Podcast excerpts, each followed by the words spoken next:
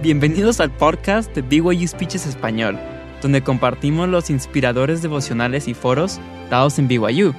Pueden encontrar más contenido edificante al visitar nuestra página web en speeches.byu.edu diagonal SPA. Bruce C. Hafen, presidente de Ricks College, dio este discurso titulado El amor no es ciego, reflexiones para universitarios sobre la fe y la ambigüedad el 9 de enero de 1979. Gracias, presidente Oaks. Se siente bien volver a este campus. Si les preguntaran a nuestros hijos de dónde son, todavía dirían que son de Provo. No sé cuántos años más continuarán diciendo eso. Esperamos que pronto se acostumbren a Rexburg. Provo y Rexburg tienen mucho en común, y no es menor que en estas dos ciudades haya dos grandes universidades. Ha sido una fuente de gran satisfacción notar el apoyo y la preocupación que las personas de BYU tienen por la Universidad de Ricks. Quiero que sepan que la gente de Ricks aprecia su interés. Para que podamos estar alerta a lo que el enemigo nos está diciendo, me gustaría compartir con ustedes algo que escuché recientemente acerca de los alumnos de las universidades de la iglesia. Un amigo mío, que se graduó de otra universidad en este estado, me preguntó qué tienen en común una persona esperando un taxi en hora pico y una estudiante de una universidad de la iglesia buscando un novio. Le dije que no sabía la diferencia, pero que siempre me había intrigado esa pregunta. Él dijo, cualquiera le sirve. Esto obviamente no se aplica a nosotros, excepto en la ocasión en que le propuse matrimonio a mi esposa aquí en Provo hace varios años. En ese momento, al menos, me alegré de que hubiera algo de verdad en esa observación. El título de mis palabras de hoy, hermanos y hermanas, es sencillo y les dejará preguntándose a qué me refiero. Espero que esté claro para cuando termine. El título es El amor no es ciego. Cuando yo era estudiante de Derecho, mi esposa y yo asistimos a un barrio de estudiantes en el que la mayoría de los miembros eran estudiantes de posgrado. Desarrollamos estrechas amistades con muchos de los que estaban experimentando, al igual que nosotros, la gran expansión de la mente al aprender las herramientas del análisis intelectual y la expansión del espíritu al acercarnos al Señor mediante experiencias tales como el matrimonio y la crianza de nuestros primeros hijos. Un domingo por la mañana, el curón del Dres de nuestro barrio llevó a cabo una reunión especial de testimonio, caracterizada por la calidez espiritual y la sinceridad personal. Durante esta reunión, un compañero de derecho relató una experiencia de su niñez que había tenido justo después de haber sido ordenado diácono. Vivía en una granja y le habían prometido que criaría un becerro que estaba a punto de nacer. Una mañana de verano, cuando sus padres estaban ausentes, estaba trabajando en el granero cuando la vaca preñada comenzó a parir prematuramente. Observó con gran asombro el nacimiento del becerro, y entonces sin previo aviso la madre rodó sobre el pequeño becerro. Ante sus ojos la vaca estaba tratando de matarlo. Por lo tanto, clamó al Señor con todo su corazón pidiendo ayuda. Sin pensar en cuánto más pesaba la vaca que él, la empujó con toda su fuerza y de alguna manera lo apartó. Tomó el cuerpo sin vida del becerro en sus brazos, con el corazón roto y lágrimas corriendo por sus mejillas. Lo miró, preguntándose qué había sucedido y qué podría hacer. Entonces nos dijo que recordó que ahora poseía el sacerdocio y tenía todo el derecho de orar para pedir ayuda adicional. Y así oró desde lo más profundo de su joven y devoto corazón. Poco tiempo después, el pequeño animal comenzó a respirar de nuevo y supo que su oración había sido contestada. Después de contarnos esto, los ojos se le llenaron de lágrimas. Y él nos dijo, hermanos, les cuento esta historia porque no sé si ahora podría hacer lo que hice en ese momento. No creo que pueda esperar ese tipo de ayuda del Señor en una situación parecida. No estoy seguro de poder creer ahora, incluso si reviviera esa experiencia. Pensaría que la supervivencia del becerro fue tan solo una coincidencia. No entiendo lo que me ha pasado desde aquel incidente, pero siento que algo ha salido un poco mal. Al compartir tanto las dimensiones infantiles como sofisticadas, yo creo que mi amigo de Quórum de Elders no estaba diciendo que había perdido su fe en el Señor, sino más bien, él simplemente estaba siendo muy sincero con nosotros. Este relato refleja los pensamientos y sentimientos que muchos de nosotros experimentamos a nuestra manera durante los años universitarios. Estos pensamientos y sentimientos son una parte importante del crecimiento hacia la madurez espiritual e intelectual así como una parte crucial para entender tanto las fortalezas como las limitaciones de una educación universitaria. Antes de entrar en la universidad, la mayoría de nosotros pensamos las cosas en términos de blanco y negro. Hay muy poco gris, ya sea en la dimensión intelectual o espiritual de nuestra perspectiva. Por lo tanto, la mayoría de los estudiantes de primer año en lugares como BYU y RICS tienen un optimismo y lealtad maravillosamente inocente, que los hace más enseñables y agradables que cualquier otro grupo de alumnos. Considero que una de las grandes bendiciones de mi vida es estar asociado con tantos jóvenes que están atravesando ese punto de sus vidas en la Universidad de RICS. Es típico de estos jóvenes y jovencitas confiar en sus maestros, creer en lo que leyeron y responder con un entusiasmo ilimitado a las invitaciones para servir en la iglesia. ¿Dónde más, sino en un barrio de estudiantes compuesto en su mayoría por estudiantes de primer año, encontrarán un miembro de la iglesia tan entusiasmado por ser llamado por el obispo como coordinador del himnario, o tal vez como especialista de jugo de naranja de la Sociedad de Socorro, los domingos por la mañana.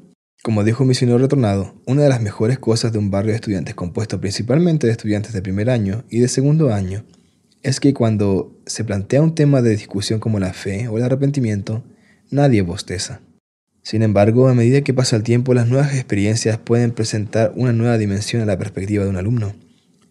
En general, describiré esta nueva dimensión como un crecimiento de conciencia sobre la brecha entre lo real y lo ideal, entre lo que es y lo que debe ser.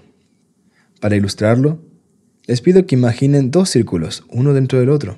El límite interior es lo real o lo que es. El límite exterior es lo ideal o lo que debería ser.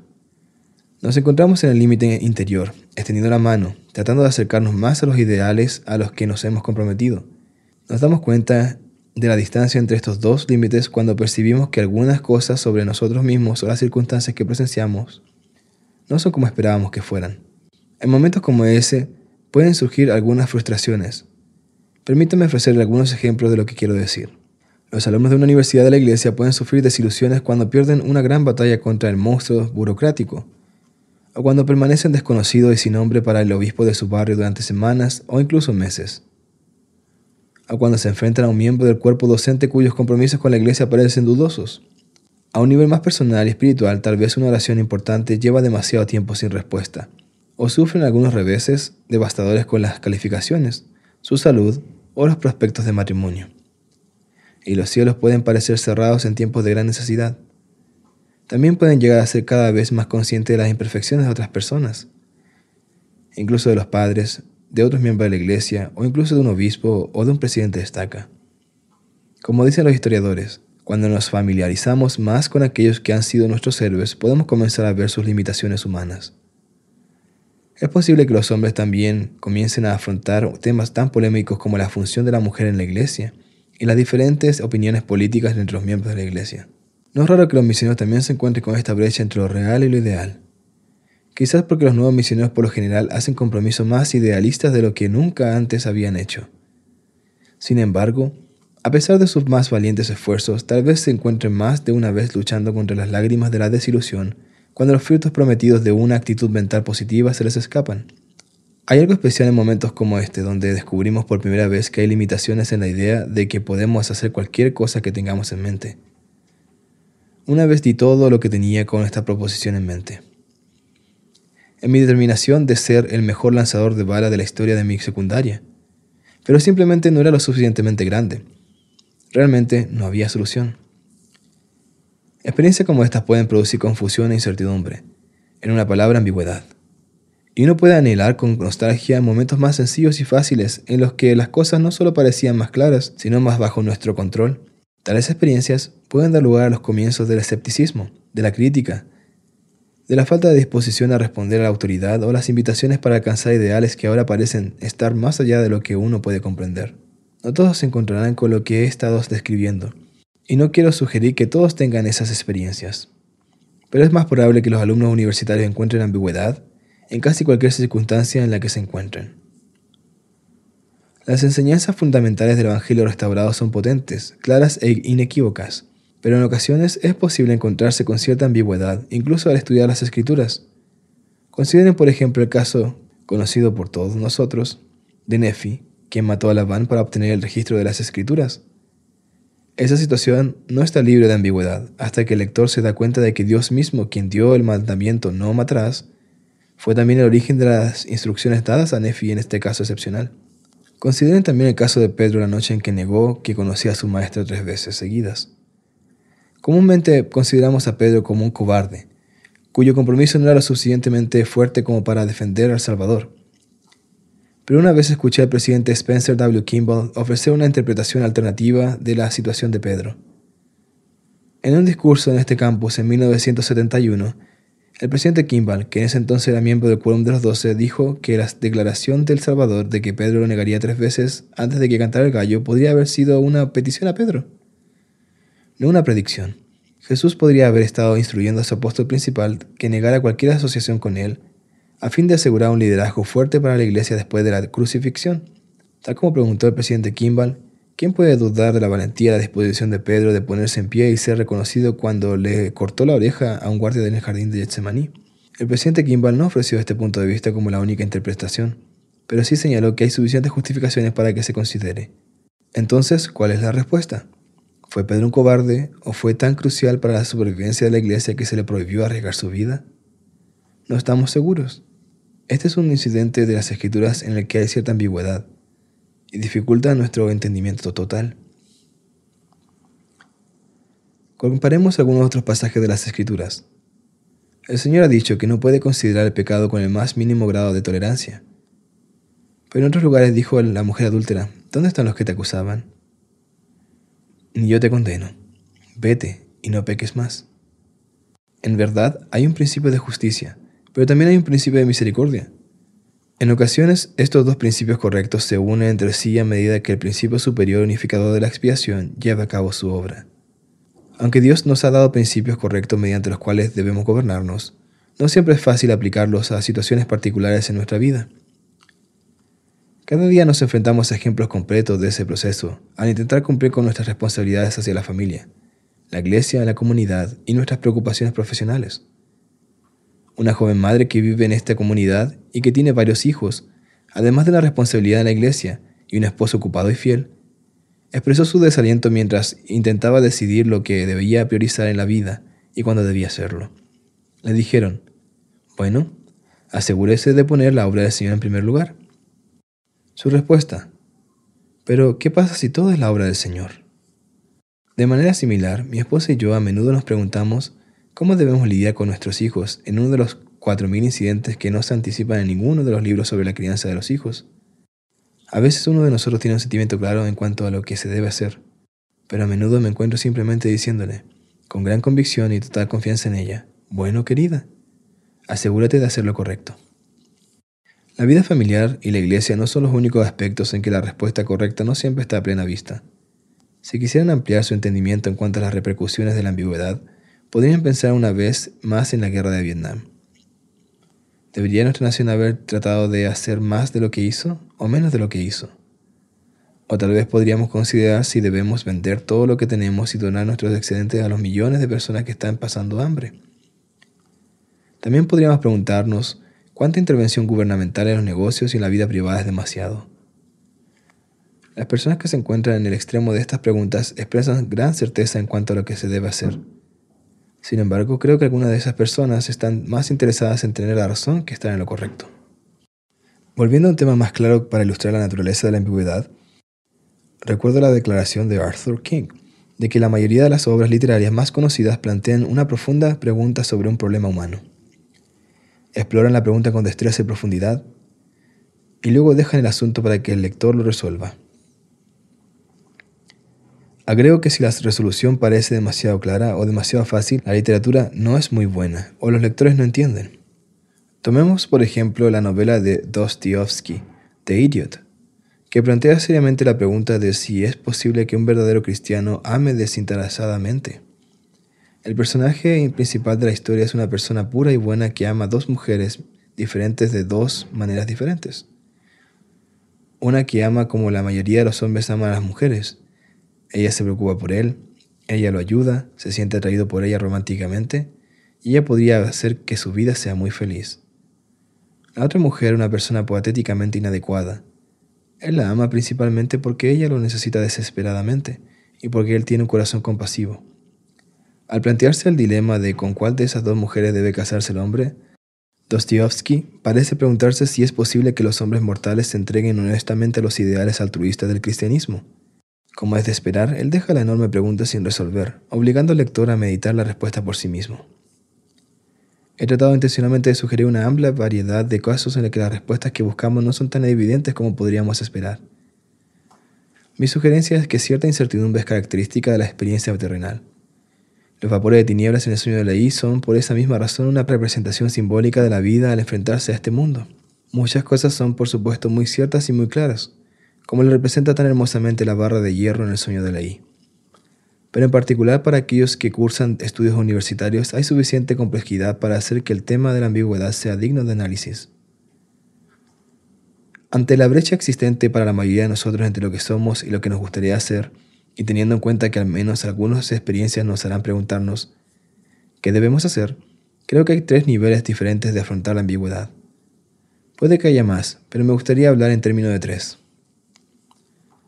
Puede que haya más, pero me gustaría hablar en términos de tres. En el nivel 1 hay dos actitudes típicas, una de las cuales es que simplemente no vemos, quizás no podemos ver, los problemas que existen algunos parecen casi inconscientemente filtrar cualquier percepción de una brecha entre lo real y lo ideal. Los que se encuentran en esta categoría son aquellos para quienes el Evangelio en su mejor momento es un firme apretón de manos, un saludo entusiasta y un botón con una sonrisa. También consideran que su misión fue la mejor, su barrio de estudiantes es el mejor y cada nuevo día probablemente será el mejor día que hayan tenido. Este tipo de personas son felices, espontáneas y optimistas, y siempre logran vivir sin preocupaciones. Son capaces de soportar muchas tormentas que parecían terribles para las personas más pesimistas. Aunque uno se pregunta si la razón es que a menudo no se dan cuenta de que había una tormenta. Un segundo grupo en el nivel 1 tiene un problema muy diferente con la brecha entre lo que es y lo que debe ser. Lo que se encuentra en esta categoría elimina la frustración que se crea al percibir una distancia entre lo real y lo ideal en su mundo, borrando de esta manera el ciclo interior de la realidad. Se aferran a lo ideal con tal determinación que son capaces de evitar sentir el dolor que les provocaría enfrentarse a la verdad acerca de sí mismos, de los demás o del mundo que los rodea. Supongo que es esta categoría la que a veces se representa en las cartas del editor de los periódicos de BYU y de Riggs, donde se expresa conmoción porque alguna persona o parte de la institución no ha alcanzado la perfección. Dejando al escritor atónito, seguramente no es la universidad del Señor, uno de los problemas que experimentan los integrantes de este grupo es que parecen incapaces de distinguir entre las imperfecciones que importan y las que tal vez no importan tanto. Creo que Hugh Nibley debe haber pensado en ellos cuando habló de aquellos que piensan que es más loable levantarse a las 5 de la mañana para escribir un libro malo que levantarse a las 9 para escribir un buen libro. Para el hermano Nibley es posible que la hora exacta en la que nos levantamos no es tan importante como lo que hacemos una vez que nos levantamos.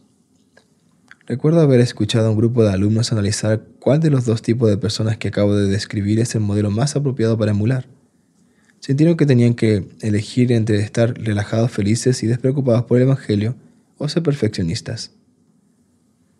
Después de escuchar el análisis, sentí que ambos tipos de personas sufren de la misma limitación. No hay mucho donde escoger entre una preocupación frenética por la perfección y una felicidad superficial forzada. Ambas perspectivas carecen de profundidad y sus defensores comprenden las cosas demasiado rápido y sacan conclusiones de una experiencia con demasiada facilidad. Ninguno de los dos tipos está muy bien preparado para la adversidad y temo que el primer viento fuerte que llegue los derribará a ambos. Creo que esto se debe principalmente a que sus raíces no se han afirmado lo suficientemente en el suelo de la experiencia como para establecer unos cimientos firmes. Ambos también reflejan la delgadez de la filosofía sin templar por el sentido común. En ambos casos, sería útil simplemente ser más realista en cuanto a las experiencias de la vida, aun cuando eso signifique afrontar algunas preguntas y limitaciones que lo dejen a uno un poco incómodo. Esa misma incomodidad puede ser una motivación para lograr un verdadero crecimiento. Como alguien ha dicho, la iglesia verdadera tiene la intención no solo de consolar a los afligidos, sino de afligir a los que están cómodos. Los invito, pues, a elevarse al nivel 2, en las que se ven las cosas como son, porque solo entonces podrán tratarlas de una manera provechosa y constructiva. Si no estamos dispuestos a lidiar con la frustración que proviene de afrontar sincera y valientemente las incertidumbres que enfrentamos, quizás nunca desarrollemos el tipo de madurez espiritual que es necesario para nuestra preparación final. Hersey Kimball una vez dijo que la iglesia tiene muchos lugares estrechos por los cuales aún se debe pasar, y que aquellos que vivan con luz prestada no podrán mantenerse en pie cuando lleguen esos días. Por lo tanto, debemos desarrollar la capacidad de formar juicios propios sobre el valor de las ideas, las oportunidades o las personas que pueden venir a nuestra vida. No siempre tendremos la seguridad de saber si cierta idea es aprobada por la Iglesia. Porque las nuevas ideas no siempre vienen acompañadas de pequeñas etiquetas que digan si la Iglesia les ha dado el sello de aprobación o no. Ya sea una forma de música, libros, amigos, oportunidades de servir, hay mucho que es bello, de buena reputación y digno de alabanza, que no es objeto de discusión detallada en los manuales o en las capacitaciones de la Iglesia. Yo creo que los que no se arriesgan a exponerse a experiencias de vida que no están obviamente relacionadas con alguna actividad o programa de la Iglesia vivirán vidas menos abundantes y significativas de lo que el Señor querría. Debemos desarrollar suficiente amplitud de juicio y la necesaria madurez de perspectiva para que estemos preparados para manejar los ejes y los torbellinos de adversidad y contradicción que son tan probables que acontezcan en nuestra vida. Cuando lleguen esos tiempos no podemos vivir con luz prestada. No debemos ser engañados por las etiquetas transparentes que algunos podrían usar para describir circunstancias que de hecho no son tan claras. Nuestros encuentros con la realidad y la desilusión son etapas vitales en el desarrollo de nuestra madurez y comprensión. A pesar del beneficio de este tipo de percepción de nivel 2 sobre el cual he estado hablando, aún quedan algunos riesgos graves. La aceptación de las nubes de incertidumbre puede ser tan completa que la barra de hierro se desvanece en la niebla que retrocede, y el escepticismo se convierte en una filosofía orientadora. A menudo, esa perspectiva proviene de borrar el círculo exterior que representa el ideal, o lo que debería ser, y centrada excesivamente en el círculo interior de la realidad. Cuando era maestro de la Facultad de Derecho de BYU, noté lo común que era entre nuestros alumnos de primer año experimentar gran frustración al descubrir lo mucho que nuestro sistema legal se caracteriza no por reglas duras y rápidas, sino por principios legales que a menudo parecen contradecirse unos a otros. Recuerdo, por ejemplo, a un estudiante en su primer año que se acercó a mí después de una clase a principios de semestre para expresar la confusión que estaba encontrando en su estudio de derecho. Dijo que tenía lo que él llamaba una baja tolerancia a la ambigüedad y que se había estado preguntando si parte de su problema era que había regresado hace unas semanas de la misión, donde todo era evidente y claro, y donde incluso las palabras que se debía hablar le eran proporcionadas. Para tener éxito todo lo que tenía que hacer era seguir el plan que le habían asignado paso a paso para cada día y para cada tarea en su misión. La Facultad de Derecho lo hacía sentir totalmente a la deriva, mientras buscaba pautas sencillas que le dijeran qué hacer. Su circunstancia fue solo otro ejemplo de lo que anteriormente he tratado de describir como típico de los estudiantes universitarios al principio de su experiencia. Sin embargo, cuando nuestros estudiantes de Derecho llegaban a su tercer año de estudios, no era nada raro que desarrollaran una tolerancia tan alta a la ambigüedad que se mostraban escépticos ante todo, incluso las dimensiones de su fe religiosa. Antes pensaban que tenían todas las respuestas, pero no sabían cuáles eran las preguntas. Ahora parecen tener todas las preguntas, pero pocas respuestas. Me encontré deseando decirle a nuestro alumno de tercer año de Derecho que aquellos que se deleitan demasiado en sus afinadas herramientas de escepticismo y análisis desapasionados limitarán su vigencia en la iglesia y en otros lugares, porque se vuelven contenciosos, desconfiados, arrogantes y no dispuestos a implicarse o comprometerse. He visto a algunas de estas personas probar sus nuevas herramientas intelectuales en su quórum del sacerdocio o en una clase de escuela dominical. Un maestro bien intencionado les dirá algo que les parece una tontería. Ellos sentirán un impulso irresistible de ponerse en pie para refutar y reventar la burbuja del maestro. Si tienen éxito, comienzan a buscar oportunidades para señalar la excepción a cualquier regla que cualquier persona pueda declarar. Comienzan a deleitarse e interrogar a los ingenuos, buscando la burbuja de alguien que flota por allí para poder reventarla con su nuevo y reluciente alfiler. Y al hacerlo no se dan cuenta de que cuando alguna de esas burbujas estallan, sale el aire, y con ella va grande parte del sentimiento de confianza, lealtad, armonía y sinceridad tan esencial para preservar el espíritu del Señor. Si eso comienza a suceder en su barrio, en su hogar o en su matrimonio, tal vez hayan comenzado a destruir la frágil tela de confianza que nos une en todas las relaciones amorosas. Las personas de su barrio podrían salir de algunos de sus encuentros con ustedes preguntándose cómo es posible que puedan tener un compromiso profundo con la iglesia y hacer las cosas que hacen. No estoy sugiriendo que siempre deben simplemente sonreír y asentir, dando a entender que todo es maravilloso y que nuestra mayor esperanza es que todos tengan un buen día. Ese es el nivel 1 les estoy sugiriendo que se den cuenta del potencial tanto para el mal como para el bien que puede conllevar una educación universitaria, en su forma de pensar y de relacionarse con los demás. Los peligros de los que hablo no se limitan a nuestras relaciones con los demás, pueden llegar a ser muy personales, penetrando nuestros corazones de maneras poco saludables. La capacidad de reconocer la ambigüedad no es una forma final de iluminación. Habiendo admitido la disposición a suspender el juicio temporalmente sobre preguntas que parecen difíciles de responder, habiendo desarrollado una mayor tolerancia y paciencia, Nuestra postura básica hacia la iglesia puede, si no tenemos cuidado, cambiar gradualmente de ser comprometida a ser no comprometida. Esa no es una postura saludable. De hecho, en muchos sentidos, un miembro de la iglesia que pasa de una etapa de compromiso a una etapa de dudar y no comprometerse está en peor posición que alguien que nunca antes ha experimentado un compromiso básico. La persona previamente comprometida que desarrolla una alta tolerancia a la ambigüedad puede suponer con demasiada facilidad que ya ha pasado por la etapa de la actitud mental positiva y que sabe mejor ahora cómo juzgar las cosas. Puede suponer que ser sumiso, manso, obediente y humilde son asuntos con los que ya está familiarizado y que finalmente ha superado la necesidad de trabajar arduamente como para volver a ser así de nuevo. Hermanos y hermanas, esas son las suposiciones de un corazón endurecido. Una vez tuve una experiencia que me enseñó una gran lección sobre la forma en que ser demasiado realista puede inhibir el funcionamiento del espíritu de nuestra vida. Cuando llevaba un año de misionero en Alemania, se me asignó a trabajar con un nuevo misionero llamado Elder Killer, que acababa de convertir, o eso creía él, a todas las azafatas en el avión desde Nueva York a Frankfurt. A los pocos días de su llegada, fui llamado a una reunión en otra ciudad, y tuve que dejarlo trabajando en nuestra ciudad con otro misionero sin experiencia, cuyo compañero se fue conmigo. Regresé tarde esa noche. A la mañana siguiente le pregunté cómo le había ido ese día. Sonrió de oreja a oreja y dijo que había encontrado una familia que seguramente se uniría a la iglesia. En nuestra misión era raro ver a alguien unirse a la iglesia, y mucho menos a toda una familia. Le pedí más detalles, pero se había olvidado de escribir el nombre o la dirección. Todo lo que podía recordar era que la familia vivía en un último piso de un gran edificio de apartamentos. Oh, qué bien, pensé para mí mientras contemplaba todos esos tramos de escaleras. También explicó que sabía tan poco alemán que había intercambiado solo unas pocas palabras con la mujer que había contestado a la puerta. Pero él pensaba que ella quería que volviéramos. Él quería ir a buscarla y que yo hablara con ella ese mismo minuto. Le expliqué que las personas que no cierran la puerta en el rostro de los misioneros no siempre planean unirse a la iglesia.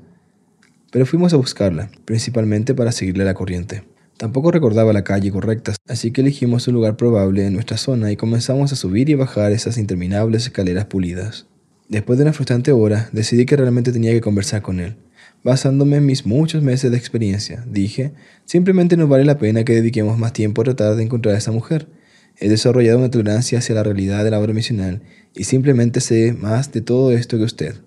Sus ojos se llenaron de lágrimas y su labio inferior comenzó a temblar. Ese elder no era ignorante. Recientemente se había graduado de la Facultad de Derecho de Volt en Berkeley lo recuerdo muy bien, me dijo a través de esos ojos llenos de lágrimas, Elder Hafen, vine a mi misión a encontrar a los sinceros de corazón. El Espíritu me dijo que esa mujer se unirá a la iglesia y usted no evitará que la encuentre. Decidí enseñarle una lección. Lo hice subir y bajar escaleras incesantemente hasta que ya no pudo más. Elder Killer, le pregunté, ¿ya tuvo suficiente? No, dijo, tenemos que encontrarla. Empecé a molestarme.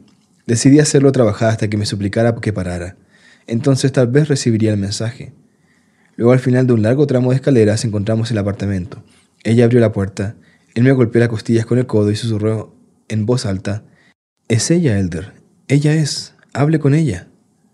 No hace mucho, hermanos y hermanas, en Maple Lane, a pocas cuadras de aquí, el esposo de esa mujer se sentó en nuestra sala de estar. Estuvo aquí por la conferencia general porque es el obispo del barrio Mannheim. Sus dos hijos se están preparando para la misión. Su esposa e hija son pilares de la iglesia. Esa es una lección que nunca olvidaré de las limitaciones del escepticismo y de la tolerancia a la ambigüedad que viene con el aprendizaje y la experiencia. Espero que nunca sean tan conscientes de la realidad al punto de no estar respondiendo a los susurros del cielo. Me parece que la respuesta más productiva a la ambigüedad se encuentra en el nivel 3, donde no solo vemos las cosas con los ojos bien abiertos, sino también con el corazón bien abierto. Cuando hagamos eso, habrá muchas ocasiones en las que se nos pida tomar alguna acción cuando pensemos que necesitamos más información antes de saber qué hacer. Tales ocasiones pueden venir desde seguir el consejo de las autoridades generales sobre el control de la natalidad hasta aceptar una asignación de administración. Basándome en mi experiencia, creo que siempre es mejor conceder al Señor y a su iglesia el beneficio de la duda, cuando algún caso de ese tipo parece estar demasiado cerca. Hago hincapié en que la disposición a creer y aceptar en estos casos es un asunto muy diferente de la obediencia ciega. Es más bien una clase de obediencia amorosa y consciente. El escritor inglés J.K. Chesterton una vez abordó preguntas similares a las que he planteado hoy. Estableció una distinción entre lo que él llamó optimismo, pesimismo y mejora, lo cual corresponde aproximadamente a mis tres niveles de cómo tratar con la ambigüedad. Llegó a la conclusión de que tanto los optimistas como los pesimistas miraban demasiado a un lado de las cosas y observó que ninguno de ellos puede ser de mucha ayuda para mejorar la condición humana porque la gente no puede resolver los problemas a menos de que esté dispuesto tanto a reconocer que existe un problema como a conservar la suficiente lealtad genuina para hacer algo al respecto. Más específicamente, Chesterton escribió que el mal del optimista excesivo es que él defenderá lo indefendible. Él es el jingo del universo. Él dirá, es mi cosmos, bien o mal. Estará menos inclinado a la reforma de las cosas, más inclinado a una especie de respuesta oficial de primera fila a todos los ataques, calmando a todos con seguridades. No lavará el mundo, sino que lo blanqueará. Por otro lado, el mal del pesimista, nivel 2, escribió Chesterton, no es que reprenda a dioses y hombres, sino que no ama lo que castiga. Al ser llamado amigo sincero, el pesimista no es realmente sincero, se está guardando algo, su propio sombrío placer al decir cosas desagradables. Tiene el deseo secreto de herir, no solo de ayudar, está utilizando ese feo conocimiento que se le permitió a fin de fortalecer al ejército para desanimar a la gente a unirse a él. Al seguir describiendo a los mejoradores, Chesterton lo ilustra al referirse a las mujeres, que tienden a ser tan leales a aquellos que las necesitan. Algunos tontos tienen la idea de que como las mujeres obviamente respaldan a los suyos en todo, por lo tanto las mujeres son ciegas y no ven nada. Difícilmente puede haber conocido a alguna mujer. Las mismas mujeres que están dispuestas a defender a sus hombres en las buenas y en las malas son casi morbosamente lúcidas sobre la delgadez de sus excusas y el grosor de su cabeza. El amor no es ciego. Eso es lo último que es. El amor está atado, y cuanto más atado, menos ciego es. Tal vez el presidente Harold Billy estaba pensando en el punto de Chesterton sobre las mujeres cuando solía decir, detrás de todo gran hombre hay una mujer asombrada. El hecho de que Chesterton organizara estas categorías me hace pensar en otra manera sencilla de comparar los diferentes niveles de perspectiva que las personas aportan a la manera en que afrontan la ambigüedad. Pienso en la imagen metafórica que se describe en el himno Divina Luz. En el nivel 1 las personas no ven o no pueden ver que hay tanto una divina luz como una oscura noche.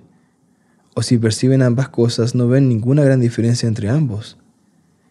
En el nivel 2, por otro lado, la diferencia es sumamente evidente, pero la aceptación de la ambigüedad entre la luz y la oscuridad puede ser tan totalmente pesimista como para decir, recuerda que la hora más oscura llega justo antes de que todo quede completamente negro. ¿Cuán diferentes son estas respuestas de esta oración tranquila pero sincera al nivel 3? Divina luz, con esplendor benigno, alúmbrame. Oscuras son la noche y la senda, mi guía sé. Permítame concluir con una sencilla ilustración de la respuesta de alguien que estaba en el nivel 3. Había pasado del nivel 1 porque sus ojos estaban completamente abiertos a la realidad, incluso aparte del dolor, de ver las cosas por lo que eran.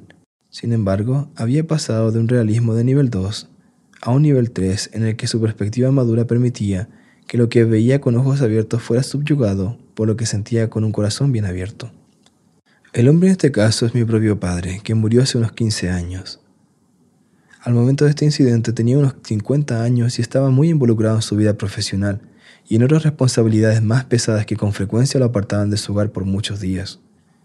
Estaba muy cansado en una época mucho más temprana de su vida, había servido durante 10 años en una presidencia de estaca y había cumplido muchas otras asignaciones para la iglesia.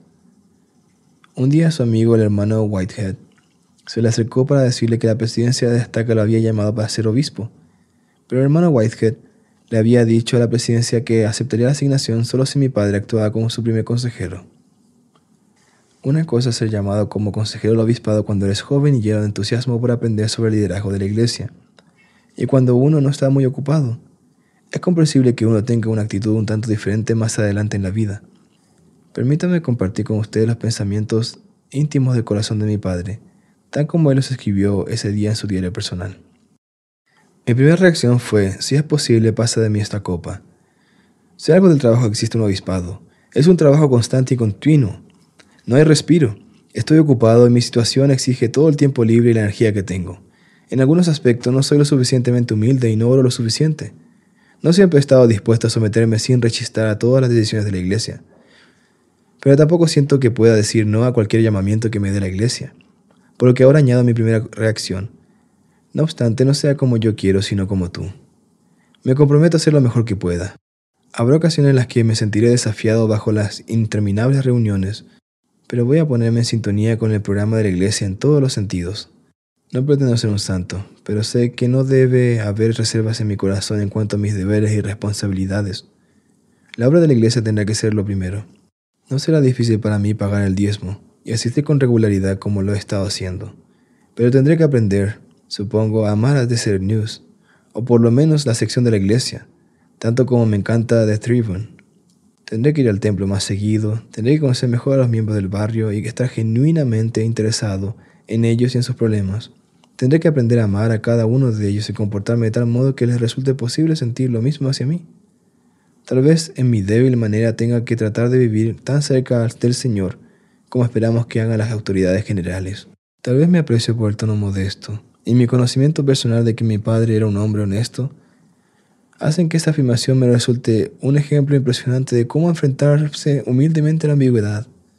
Pero su declaración me inspira a ser tan sumiso como mi educación me ha enseñado a ser mentalmente firme, tal como dijo el Salvador, prudente como serpiente y sencillo como paloma. Todo lo que pido, hermanos y hermanas, es que aquellos que vamos a la universidad seamos lo suficientemente honrados y valientes para afrontar cualquier incertidumbre que nos enfrentemos y que tratemos de entenderlos y hacer algo al respecto. Tal vez entonces no viviremos con luz prestada. Amamos la iglesia, amamos nuestra fe. Tal vez nos tentamos todo en el universo, pero eso no disminuye nuestro amor. El amor no es ciego, eso es lo último que es. El amor está atado, y cuanto más atado, menos ciego es. En el nombre de Jesucristo. Amén. Acaban de escuchar el podcast de BYU Speeches Español, presentado por BYU Speeches. Visiten nuestra página web en speeches.pyu.edu diagonal SPA para más información. Gracias por aprender con nosotros, por el estudio y por la fe.